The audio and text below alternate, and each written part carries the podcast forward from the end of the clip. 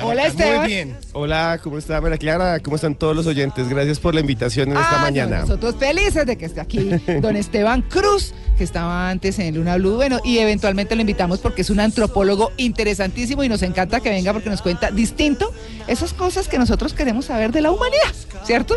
Y hoy vamos a hablar de la muerte y por Sí. eso esta canción que se llama Parte del aire de Fito Páez eh, cuenta la historia de un joven que se suicida porque no soporta su vida familiar, pero no ve la muerte como el final de la historia, la parte triste, sino como un símbolo de libertad, de convertirse en algo que flota, que es libre, eh, porque según esta canción, según Fito Páez, cuando uno se muere es parte del aire.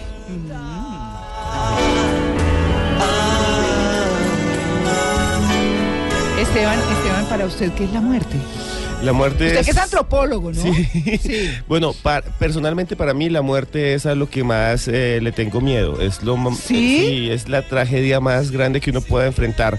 Pero al mismo tiempo es algo que es eh, de la naturaleza, algo que no podemos evitar. ¿Pero a qué le teme?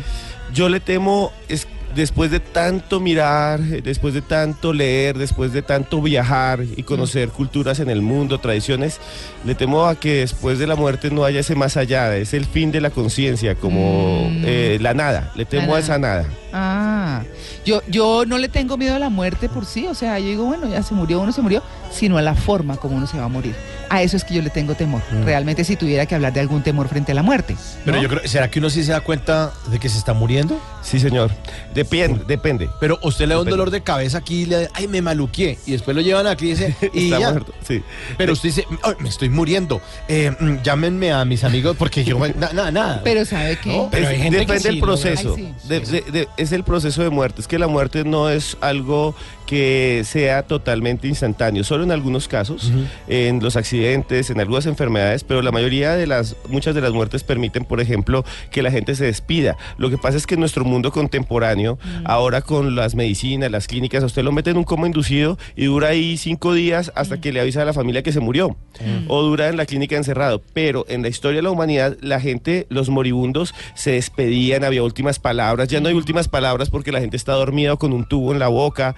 eh, Con el tubo no puede Los hablar. santos Claro, pues, que los santos hacen. ahora se lo hacen a alguien dormido. Sí. Antes había una obligación que era visitar al enfermo en el, Ah, en el sí, catolicismo. señor. Claro, pero eso Sí. es el, esa es la, la previa, como dicen Sí. los comentaristas Eh, Es como el proceso que antes, como el último aliento Pero también. el momento de la muerte, en serio, usted dice, ya, aquí en este momento, aquí ya, un, dos, tres, yo siento que me estoy muriendo. No, usted siente un dolor de estómago y dice, oiga, me dio una vaina acá, me tomé tal cosa y me alivié. Bien, Porque los- uno cree que va a seguir viviendo. Los griegos, los griegos decían que eh, la muerte no es dura para el que se muere, sino para los que ven morir. Ah, Eso sí, decían los sí, griegos. Claro, claro, Entonces es. los que se quedan son, pero aquí hay una cosa muy interesante con el asunto de este, que es que últimamente nosotros negamos la posibilidad de ver al agónico, al agonizante, que era algo que era muy común en toda, en Colombia mismo, que es que usted veía a su abuelo acostado en el lecho, por eso decimos el lecho del moribundo, Ajá. Y eso ya no existe. ¿Por qué? Porque morimos ahora aislados de la familia. Sí. Antes la gente moría incluida en la casa. Antes se velaba a la gente en la En la casa. casa. Se velaba Yo, yo, casa, yo claro. estuve, yo vi a mi abuelo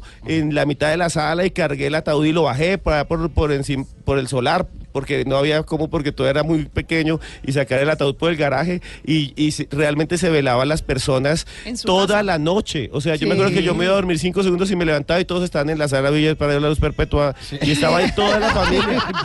Sí. Sí, sí, Suena sí. chistoso, pero así era. Claro. Y por eso se decía sí. velación, porque prendían velas. Hoy en día a la funeraria le dicen a uno a las 10 de la noche ya no hay tinto y a las 10 y media le dicen se me van. Sí, así es, así es. Pero fíjese, por ejemplo, que cuando, eh, eh, bueno, porque eso, es- eso del hecho de, de la muerte es una cosa donde, como usted lo dice, Esteban, bueno, la gente moría rodeada de su familia. el, eh, todos los santos óleos y la oración y la despedida y todo eso existía y cuando digamos que de alguna manera la mala salud de la persona lo permitía se despedían. En lo particular yo tuve un médico que se despidió de nosotras todas sus pacientes porque porque le dio un cáncer en el cerebro y tuvo esa oportunidad, a mí me parece una oportunidad linda de abrazar, de decir gracias, eh, me voy, no sé qué. Entonces, todas nosotras llorábamos y él nos consolaba, ¿no? Era una cosa al revés. Sí, al revés. No, era una cosa al revés y pues obviamente eh, al final se murió, pero tuvo como esa opción de decirle a todo el mundo que lo quería, que gracias por la oportunidad de, de encontrarse en la vida, de, de muchas cosas que muchas veces muchas personas no Y es que son distintas formas de asumirlo, porque yo creo que, claro, como hay quienes les le tenemos un poquito de miedo a eso, hay quienes lo ven de pronto como un trascender y simplemente son tranquilos y es esa forma de agradecer y decir, yo de aquí me voy y me voy en plenitud. Sí, sí. Pero será que uno, bueno, e, eso es como la previa, la previa, pero es que yo digo es el momento del ya. O sea, que uno diga son las 8 de la mañana, 19 minutos, 41 segundos, y en este momento siento que me estoy muriendo. No, eh, eso puede pasar. yo creo que eso pero yo creo que uno lo va sintiendo, pero hay gente ¿no? Que siente, ¿no? No, hay, hay una... Ya me voy a ir. Nos podemos poner a hablar de dos temas muy interesantes. Uno son las señales de la muerte. Cuando alguien va a morir, digamos, de una enfermedad, cuando es crónica, el cuerpo sí da algunas señales. Por ejemplo, ya no los reflejos disminuyen. Entonces el médico se da cuenta, no, sí, eh, el médico se da cuenta y entonces llama rápido a los familiares y dice, ya, ya viene, ya viene. Entonces eh, entran y se despiden. Mm. Eh, hay otra que ya, y esto pues es el tema de las creencias populares de muchos pueblos. A lo que vamos a entrar. Sí, que, y que también se dice aquí que el moribundo y esto es algo psicológico que lo han trabajado muchos psiquiatras como Elizabeth Kubler-Ross, que vamos a hablar un poco del modelo de ella, dice que el moribundo siente que va a morir, entonces empieza a alucinar, por ejemplo, de que viene la mamá muerta, la abuelita. La abuelita. Entonces, la, eh, digamos, eh, que lo llama, sí. Entonces, por ejemplo, el moribundo o la persona que está a punto de morir, cuando usted la va a visitar, le dice, ¿cómo está doña Marta? Y doña Marta le dice a usted, antes de usted vino su papá y, el papá de uno estaba muerto hace 10 años, que son las visitas en el lecho de muerte, que dicen que son señales psicológicas de que ya el cerebro se está preparando desde el punto de vista racional porque ya viene la muerte. Se está conectando con los del otro lado. Le pasó a mi abuela que murió de 95 años, decía, yo estoy viendo ya su... pero no estaba en el lecho de muerte. Pues ella se paraba a desayunar y, sí, su abuelito me dijo esta mañana que... Uy, agua. abuelita, ¿cómo así? Sí, que está muy bien, que no sé qué, saludos. Y uno, saludos de mi abuelita, ¿cómo así? Y es que se está preparando, en parte se está preparando y preparando a los demás mm. de que ya va a estar en el mundo de los muertos, así no sea como un plano real, sino psicológico también, ¿no? Algo desde el punto de vista racional. Cuando uno habla con un médico dice, no, uno se murió y chao y se acabó, está, queda la nada como, como esa, eh, a lo que le teme Esteban, la nada, o sea, ya ahí murió, chao, listo. Hay gente que no. Eh, yo en lo particular tuve una tía eh, que estuvo tres veces en el túnel y ella contaba cómo era la cosa. Tres veces, porque tenía un problema cardíaco muy grande. Entonces, dice uno, entonces sí o no, eso del túnel qué? Hay un doctor que se llama Sam Parmia. Sam Parmia es un doctor doctor, doctor de medicina, o sea, no solo médico, sino con doctorado. Tiene, trabaja en una universidad eh, británica y en un hospital hizo una investigación que sigue funcionando que se llama el proyecto Awake, que, sobre experiencias cercanas a la muerte, que ese, ese es el nombre técnico. Él, ah, después de 10 años, dio los resultados. Se dijo, yo no puedo decir que hay vida después de la muerte. El túnel es falta de oxígeno en el cerebro, que hace que la gente se vea muy bien, el campo visual se vaya cortando. Entonces la gente ve un túnel porque como no hay oxígeno, usted ve como un punto que se va alejando, pero, pero dentro de toda la investigación descubrió algo que todavía que todavía nos abre como la puerta de la esperanza a los que quieren creer de la vida después de la muerte, porque él dice que sí es posible que la conciencia sobreviva por lo menos cinco minutos después de que el cerebro está apagado y eso en un modelo eh, médico es imposible, pero él dice que tiene pruebas de gente que tenía ya el cerebro apagado y volvió y durante ese tiempo vivió experiencias que no debería haber vivido.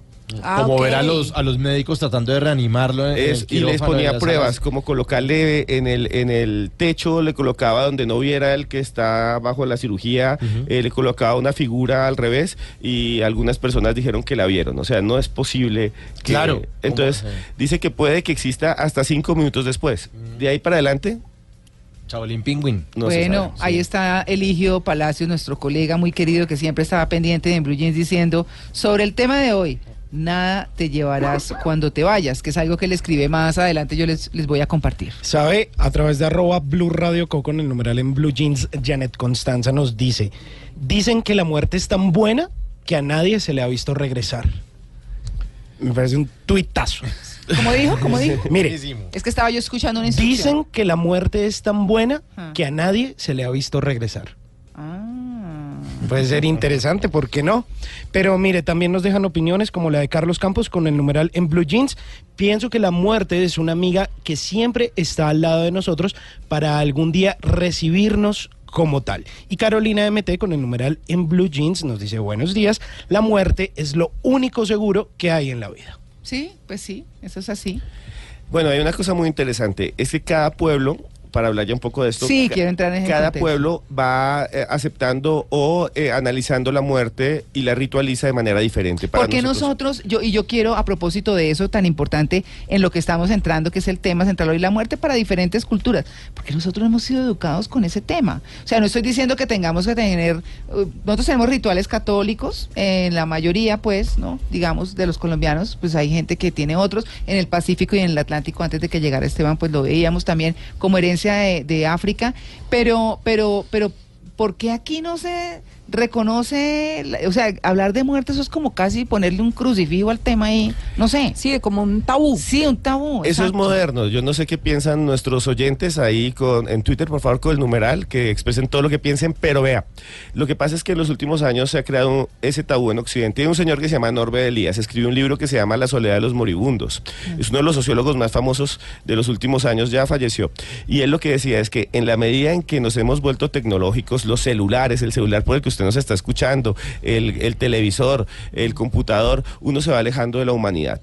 Y lo que queremos ahora en esta sociedad es alejar y esconder la muerte, como si no existiera, mm. para seguir viviendo como si no existiera la muerte. En cambio, nuestros antepasados no, nuestros antepasados veían al abuelo morirse al frente de ellos, nuestros antepasados iban a guerras y los destripaban al frente en las peleas.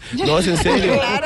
nuestros antepasados, por ejemplo, mire que cuando salió la fotografía, las cosas más interesantes que empezaron a tomar fotos no es como nosotros que nos tomamos selfies ahí sonriendo con cualquiera que encuentran en la calle. Con, la mascarita de perro. Más que sí, con, con los muertos. Con el collar de perro. Uno, uno, sino le tomaban fotos a la tía cuando se murió. Se llama fotografía post-mortem. Y hoy en día vemos eso y nos horroriza. Pues que, pero a mí me, no. pero es bizarro. O sea, vean, para nosotros, para nosotros. Eso. Yo cojo me parece loquísimo eso. No, yo cogí el álbum de mi abuela que ya falleció y hay un montón de fotos de un montón de niños muertos. Entonces yo le decía, pero es que lo sentaban y todo.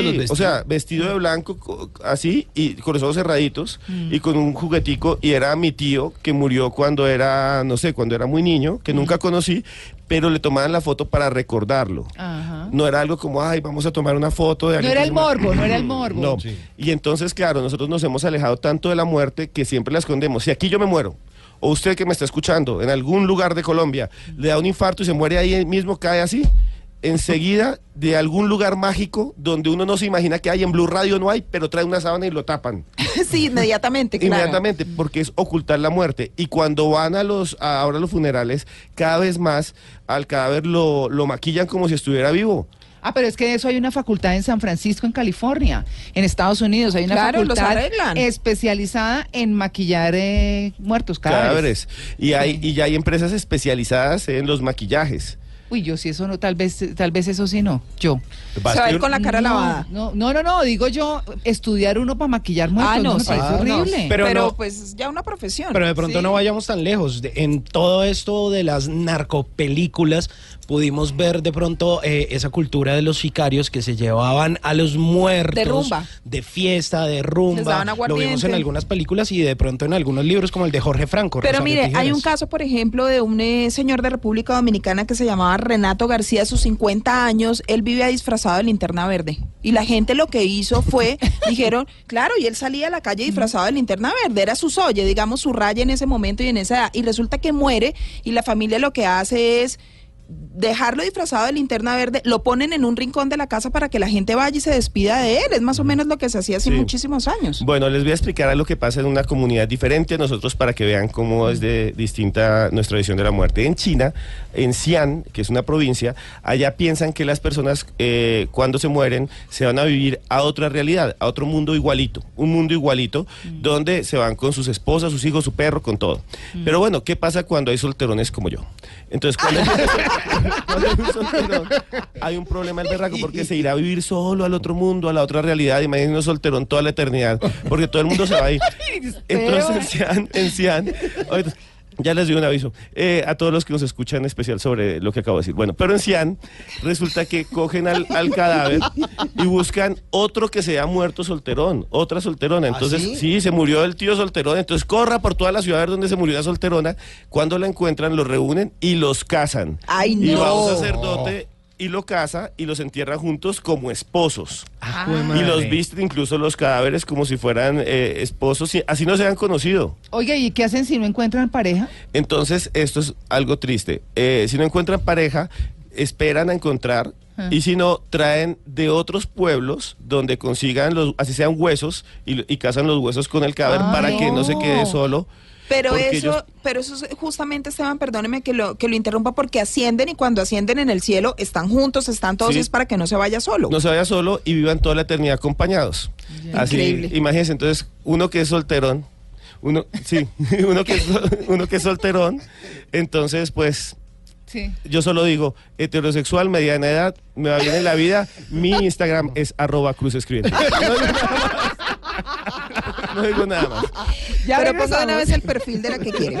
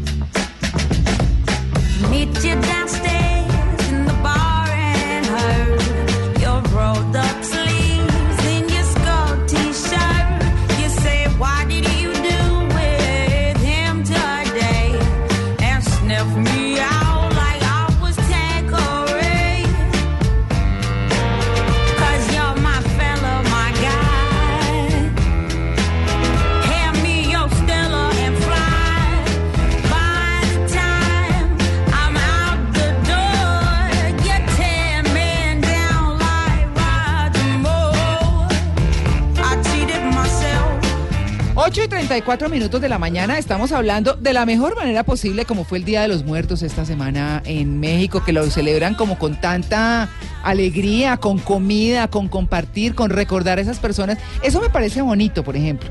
Recordar a las personas que a uno se le cruzaron en la vida o que fueron parte de su vida eh, de manera amable, agradable, con hasta con humor. Con, con humor, eh, sí. ¿Por qué ver eso, la muerte de manera positiva, Esteban? Bueno, la muerte en muchas culturas, eh, como lo que estaban hablando, estamos hablando en Guatemala, en México, en esta zona, se ve como algo de recordar la memoria de los seres queridos. Y eso tiene que ver con un modelo psicológico. La explicación de la muerte que tiene hoy las ciencias y las ciencias sociales la da una señora que se llama Elizabeth Kubler-Ross. Elizabeth Kubler-Ross fue una psiquiatra que se fue por todo el mundo a mirar cómo se expresaba la gente después de que se le muriera un familiar y llegó a la conclusión de que todos los seres humanos pasamos por cinco etapas y creó una teoría que se llama la teoría del duelo, el modelo Kubler-Ross. Ese es el que está aceptado, tan aceptado que después se dieron cuenta y esto es muy interesante y también bonito, al mismo tiempo, no sé si usted que me está escuchando lo ha vivido, es que es igual el proceso de la muerte, lo que pasa cuando se le muere un, un familiar, que cuando se le separa a uno la mujer, el- eh, se le va la novia, Sí. porque es una pérdida e inicia un proceso que se llama el duelo, que tiene cinco pasos. Sí. Los cinco pasos hay que vivirlos. Si usted no los vive, se puede quedar estancado en alguno. Eso dice el modelo Kubler-Ross y está aceptado por todos los científicos ¿Se del sabe mundo. esos pasos? Sí, claro. El primero es la negación. Ah, sí, claro. Entonces la negación, es, y eso le pasa cuando, digamos, se le muere a alguien, un familiar o a uno mismo. Uno, por ejemplo, se acuesta a dormir y dice, no, eh, cuando me despierte, esto es un sueño y mi papá va a estar en la sala y esto era mentira. O uno va a decir, no, esto debe ser que me están haciendo una broma y en cualquier momento se levanta el ataúd y me dice, oh, era una broma. No, es al comienzo uno niega la muerte y, eh, y uno dice, quedó choqueado. Es que por eso usted dice, pero vea, su Ni primo, llora, ni sí, ni llora. llora. Se le murió la mamá y véalo riéndose. No, está, está choqueado porque está alejándose del tema y es lo primero que pasa. Lo mismo pasa cuando uno se separa o cuando uno termina con la novia. Entonces dice, no, esa va a llamar. No, ese va a volver a llamar. Eso, en 10 días va a estar aquí otra vez llorándome. esa va a llamar. Sí, sí. En 10 días va a venir aquí llorando, diciendo, A quiero volver y a no sé qué más. suplicarme, sí. A explicarme. Y yo le diré no. Y cosas así. y al final, y al final, y al final, pues nadie llama y uno se queda y pasa al siguiente paso, que es la ira. El siguiente paso es que uno se pone berraco. Entonces ahí es cuando la gente es, Dios no existe, ¿por qué se la llevó? Sí, Sí, sí. Yo no creo en Dios. Si ¿Por qué existiera? Dios, ¿por qué me pasa? Esto es un castigo. Sí. O uno se pone o se pone berraco con la gente. Entonces le deja hablar al primo. Y entonces usted, porque usted me dijo, usted me dijo que lo llevara esa tarde, que le dio el infarto. Y es por su culpa. Sí. Eso fue el que le dio ese chicharrón. Sí, usted fue el que cada vez que venía acá, todo el mundo le decía, no le dé aguardiente. Y, le y- y embutiéndole allá, chirrincha al abuelo. Usted fue el que le dañó el hígado. Sí, usted fue el que. Y, y- y pasa usted en el carro y su mamá dice que está todavía con la ira. Si ve esa caseta, ahí es donde tomaba su abuelo aguardiente. Yo les dije que no. Pero allá, Doña Marta le seguía vendiendo. Por eso es que la odio. Entonces, esa es la ira. Ya después de la ira pasa una cosa que se llama la negociación. Ah, En la ira también es también en la ruptura amorosa es igual. Entonces en la ira usted llega y dice, la odio, me engañó todo el tiempo. Después de que la amaba, después de que es un odio profundo. La gente se puede quedar en esas etapas y no avanza. Y por eso usted ve gente toda la vida odiando. amargada, sí, amargada. claro, esa, sí. Por eso hay que dejar fluir, Sí. como un río, y como la vida hay que dejar fluir. Entonces, en la siguiente, después de la ira, es ya antes de que usted acepte las cosas, usted empieza a negociar. Entonces usted hace un proceso de negociación. Le hago 30 Padre Nuestros, pero por favor, dígame que está bien, o cosas así. O empieza a decir eh, a la exnovia, yo le transfiero tal cosa, pero veámonos para almorzar, a ver si nos podemos otra vez arreglar. Empieza como a negociar. Al final, la negociación siempre va a fracasar. Otra, la otra negociación es como, bueno, sí, me terminó, me puso los cachos, pero mientras estuvimos juntos la pasé bien. Sí. O sea, como que yo también salí ganando. Claro, usted empieza a negociar en su mente para decir, bueno, ya la perdí todo, pero eh, fue una experiencia en la vida. Así como le dicen, no, no, no, fue una buena experiencia contigo, nunca había conocido tantas cosas, algo así, pero me voy a casar con un mexicano. Sí. Un saludo, un saludo a ti, Catalina, por eso. Entonces, entonces, no, no. Entonces, claro, la, la siguiente, la siguiente, que es la última, que es la que uno debe llegar en la muerte, que es la aceptación. Sí. En la aceptación usted llega a lo que las abuelas decían resignación. ¿Se Sí. acuerdan que se moría alguien y la abuela dice, nos queda la resignación?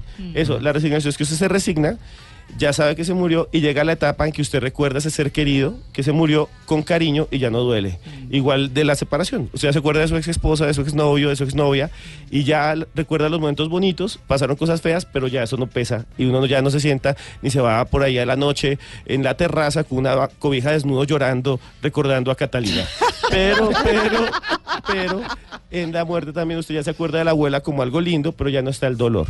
no. Bueno, pues ahí está, estamos hablando, ¿qué dicen nuestros oyentes? Numeral eh, en Blue Jeans, ¿qué piensa de la muerte? Mire, nos dicen varias cosas. María Clara, como Joana Soto, dice, la pregunta real no es si existe vida después de la muerte, la pregunta real es si has vivido antes de morir. Y Luza nos dice, la muerte para mí es como un cambio, una nueva forma de existir. Y Felipe de la Pava nos dice, la muerte es el inicio de otra etapa de la vida, en otro plano o en otra dimensión. Y antes de eso, le quiero contar acerca de la canción que está sonando, que es una canción de Amy Winehouse, que se llama You Know I'm No Good, que hace parte de un álbum que se llama Back to Black. Y eh, tiene como particularidad Amy Winehouse, que es, fue una gran exponente eh, del soul y del blues, que murió a los 27 años y pasó a ser parte de ese famoso club de los 27 donde está James Joplin, donde está Jim Nirvana. Morrison, donde está eh, Kurt Cobain, donde, bueno, hay grandes artistas y que con eso también hay por ahí un mito bien interesante respecto a la muerte.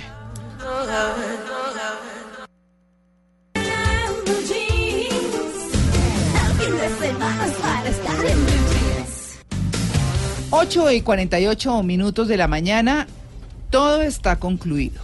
Recuerdos placenteros, imágenes en flashback, cansancio y alguna sonrisa. Algo similar debiera ocurrir ante la proximidad de la muerte. Es lo que dice Eligio Palacios en Nada te llevarás cuando te vayas. Es puntualmente, nada te llevarás cuando te marches, cuando se acerque el día de tu final, José María Napoleón. Bueno, eso es un largo escrito que tiene hasta, hasta su viso de política, pero, pero muy chévere. Que, eh, digamos, esta es la forma individual de Eligio de ver la muerte. ¿Cómo la ven en otras culturas, además de la China que nos contó tan interesante? Hay, María Clara y oyentes, unas eh, manifestaciones que para uno serían sorprendentes, que realmente le pondrían la piel de gallina, otras que nos da de pronto esperanza y que nos muestra el amor de la gente, pero hay una que a mí realmente me impresiona. Viajemos con la mente a un lugar que se llama Papúa Nueva Guinea, queda exactamente al otro lado de Colombia. Si abrimos un hueco, Indonesia queda al otro lado y ahí cerquita queda Papúa. Sí. Y en Papúa hay una tribu que se llama la tribu de los Dani. Uno se imagina un montón de gente que llegan ahí calvos diciendo, hola, soy Dani, como 50. pero, pero no, pero no, no, son un grupo humano, son como dos mil personas. Y, Ah, y- poquiticos. Sí, son muy poquitos. Y, eh, y cada vez hay menos porque pues han tenido un montón de problemas de enfermedades y eso. Viven en una isla y los Dani tienen una forma de expresar su dolor que para ustedes va a ser impactante y que ninguno de nosotros seguramente haría. Resulta que cuando a algún ser querido se le muere, Sí. nosotros, por ejemplo, lloramos, nos sentimos tristes, pasamos el duelo. No, los Dani se van, caminan, se colocan junto a un sacerdote frente a la tumba y en ese momento se cortan un dedo.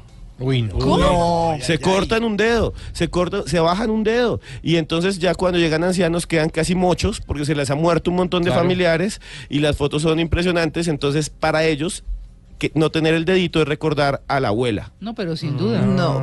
No tener el Pero dedito. para hace? ¿Y- toda la y el de vida. dónde No sé, queda? Simón, usted, eh, no sé, pero en algún lugar, ese sí no he buscado, pero debe quedar en algún lugar. Entonces, pero... La idea sería tener Vea, poquitos Simón, familiares usted más se bien. quitaría un dedo. ¿Se imagina a alguien como con 33? Por eso. eh, como con como los tiempos antiguos de Colombia, con ocho tíos por un lado, No. ocho hermanos, Por y que eso todos van en un barco y se voltee. No. Entonces, ¿qué- qué- no, no, mentira, no nos burlemos de eso, pero, pero esa es la tribu de los daños. Qué ¿Usted se quitaría, se quitaría un dedo? Pero No, dice- no, oiga, no, no lo compartiría, no lo haría. No, pero qué tal, como dice Janet Constanza, que me parece buenísimo. Dicen que la muerte es tan buena que a, na- que a nadie se ha visto regresar. Sí, Eh, y también hay otros que dicen que eh, nadie ha vuelto de la muerte porque nadie quiere volver de ella, porque es tan bueno lo que hay al otro lado que para Sí. qué. Bueno, Hay otro grupo que les quiero contar, este es más bonito, no es como se quitan los dedos, sí. este queda en Filipinas, hay una isla que se llama Luzón. Allá cerca también vivió y nació Manuel Teodoro. Y en ¿Ah, esa sí? zona, sí, no, es en serio, es de esa zona. Sí, sí. y Luzón eh, tienen la idea de que cuando alguien se muere no se le debe enterrar. ¿Por qué cree que no se le debe enterrar, señor Simón? Eh, porque creo que no se le debe enterrar. Alguien. Está pensando que es. ¿qué es? ¿Qué es? Sí. No enterrar y entonces Bueno, le tengo la esto, respuesta a ellos. eh, Ellos dicen que no se debe enterrar a alguien porque el muerto se asfixia. Ay, entonces ¿así? tienen la creencia de que el muerto se asfixia. ¿Y Entonces, entonces, lo que hacen es cogen el ataúd, se lo coloca a alguien ahí sobre los hombros y se suben a la montaña más grande que haya, y esto es muy bonito, y en las montañas los amarran a las, a las rocas, y las montañas más altas están, son los cementerios, están llenos de ataúdes, pero, Pero- solamente los puede ver, y les colocan un número o un signo grande para el que esté abajo diga, ah, vea, el abuelo es el, el rojo 03. Pero deben Ay, tener un no. problema de salud social, Sí. de salud de No, porque como terrible. está en una montaña lejísimos. bien alto. Está en una montaña. Es como si. Y, y nadie puede subir a la montaña solo a subir los muertos. Uy, eso, ¿sabe de qué me acuerda eso? Qué Las mal, catacumbas Uy, para de que se le quede uno por allá Mire, el celular. Qué de malo es el que le toca subir Las el muerto. catacumbas de Qué Domitila, es que estoy pensando en el tema de, en el tema de de salud, De salud quiere pública. decir, sí, de salud pública, porque eh, en esas épocas, eh, por supuesto, del Imperio Romano y demás, pues la gente, a la gente la enterraban justamente en las catacumbas, que eso era Hmm. bajo tierra, pero eso no tenía ningún tapado y tenía respiraderos en distintas partes Uy. de la ciudad. Para que- no, Entonces terrible. usted llegaba a meter su muerto y esa vaina Uf. era y además hay en, la- en las catacumbas casi siempre los huequitos de donde ponían al muertico acostado eran chiquitos porque la mayoría eran niños que se morían en épocas de pestes, por ejemplo. Entonces era una cosa, es muy impresionante. Las hay en Perú, las conocí en Lima también, eh, las hay en muchas partes. La verdad es que es una costumbre, pero me parece muy impresionante y tienen todas las calaveras ahí exhibidas. No, sí, terrible. las famosas catacumbas de San Francisco en Lima. Ah, ta- exactamente. y las y las de y las de París. También. Y hay unas bastante asustadoras que es de la orden capuchina en Italia, en un pueblo en que están los monjes vestidos completamente esqueletizados. Mm. Eh, aquí en Colombia tenemos algo muy bonito. Les quería decir que los ataúdes en las montañas de Luzón nos parecen así como impresionantes, pero cuando uno ve las fotos es muy bello. Eh, son las montañas llenas de ataúdes en la cima, como entre una selva, y la gente los, los tiene allí. Aquí en Colombia tenemos algo que realmente eh, extraño y que casi no se da en otro lugar del mundo, que es las momias de un pueblo que Ah, se sí. llama San Bernardo. Están aquí en el Museo Nacional. Eh, hay, un, hay un pueblo en Cundinamarca que usted se va bajando. Un, un saludo a toda la gente que nos escucha de esta zona. Se va bajando ahí por Siberia, Silvania y se voltea y echa ahí, echa pata un ratico. Ahí la carretera está mala. Hay que arreglar esa carretera al que nos escuche si hay alguien de la gobernación. sí, porque qué pesar. Sí. Y entonces uno llega allá y lo impresionante es que, qué es lo que pasa en ese pueblo, que nosotros tenemos eh, la costumbre en Colombia de sacar los muertos y después pasarlos al osario, Sí. ¿cierto? Ah, sí. Son cinco años y después van para el osario. Entonces, cuando los empezaban a sacar en ese pueblo, pues resulta que allá salen momificados naturalmente. Sí, sí. Salen y con la ropa casi perfecta. Y hay un montón de estudios ¿Y y un montón de... físicamente por qué eso? ¿Qué dicen los estudios? Vea, hay dos cosas. Una es, primero, dicen que ellos comen en su dieta una fruta que se llama, una fruta, no, una semilla que se llama balú. Y que ese balú tiene unas propiedades que hace que después, post-mortem, el cuerpo se momifique. Esa es una. Dos, que la, la tierra es muy seca y que el clima hace que se momifique solo. Sí. La tercera es, no se sabe. Y entonces, entonces, sacan, lo sacan, lo sacan y algunos son tan, están tan bien que hicieron un museo. Y en el museo lo impresionante es, y eso es acá en nuestro país, en Colombia, que colocan el cuerpo de la señora, del señor, del niño, como en un cofre de vidrio, como un acuario gigante. Entonces uno va allá y ve los cuerpos y ve la foto de cómo él era en vida, y viene el hijo y le dice, ese es mi papá. Y le explica a usted, y esa ropa es la camisa que yo le compré hace 25 años y ya ha muerto 20.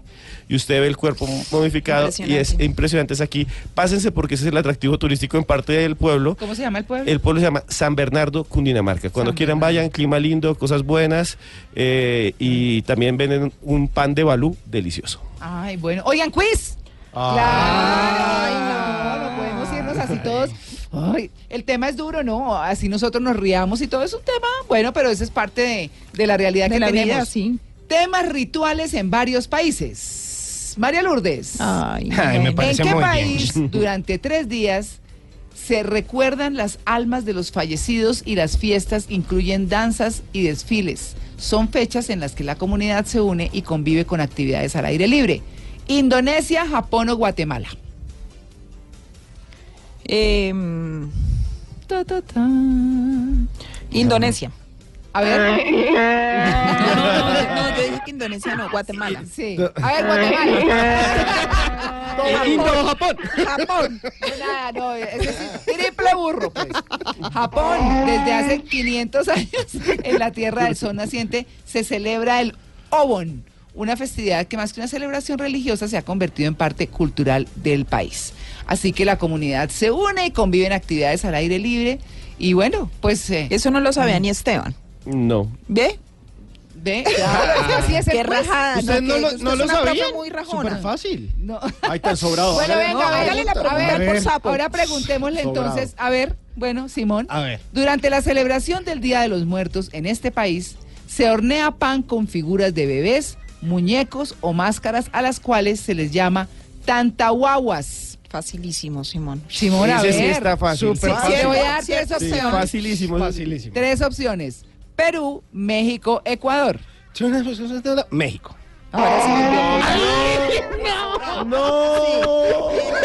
O sea, no, por Dios. Bueno, es Perú, para que sepan, las familias peruanas celebran ese acontecimiento de muchas formas. Algunas visitan las tumbas en los cementerios, adornándolos con alimentos y coronas de flores.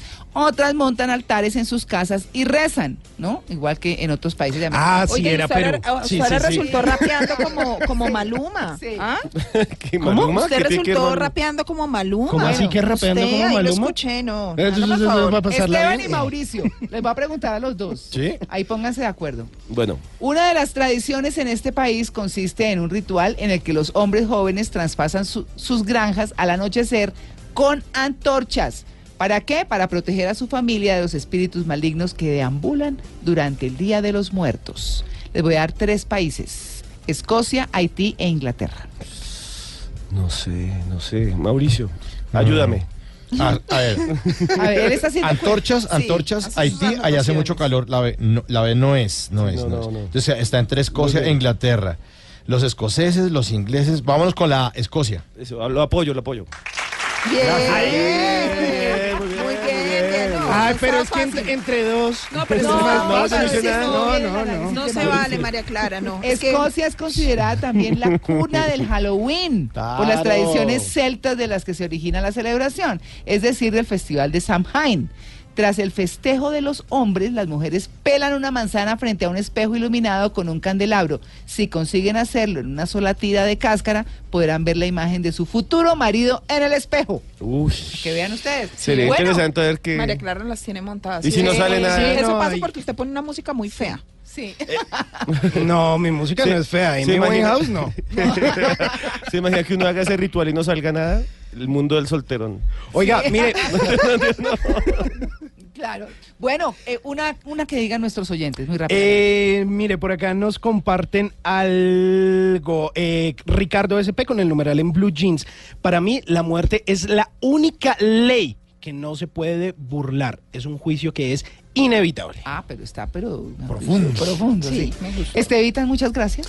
No, muchas gracias a ustedes eh, por la invitación. Eh, si quieren eh, saber algo más de mí, pueden buscarme en mi Instagram, que yo lo he hecho muchas veces, Sí. que es Cruz Escribiente, o en mi Twitter, que es arroba también Cruz Escribiente. Yo todo soy Cruz Escribiente. Y Sí. eh, tengo dos libros, uno se llama Vampiros, Caníbales y Payasos Asesinos, Mm. si lo quieren ver. Y el otro es Los monstruos en Colombia sí existen, por eso siempre que van y piden un libro mío en la ¿Y librería... ese es de dicen, política o qué? Es en el Congreso, es, como historia del Congreso. No, mentira, no, no, no. Eh, eh, es la historia de los asesinos en serie colombianos. Usted llega a cualquier librería del país y dice, quiero el libro de Esteban Cruz. Y lo miran como, ah, vamos al lado del terror o algo así. Sí. Y ahí Al lado oscuro. Al lado oscuro de la librería. Ahí donde está la vela roja y, y, y te atiende. Y te atiende atrás. Bueno, no. Pero ahí, los monstruos en Colombia sí existen y vampiros, caníbales y asesinos. Muchas gracias, Marca. No, muchas gracias a Estevitan Cruz por venir. Siempre es un gusto tenerlo.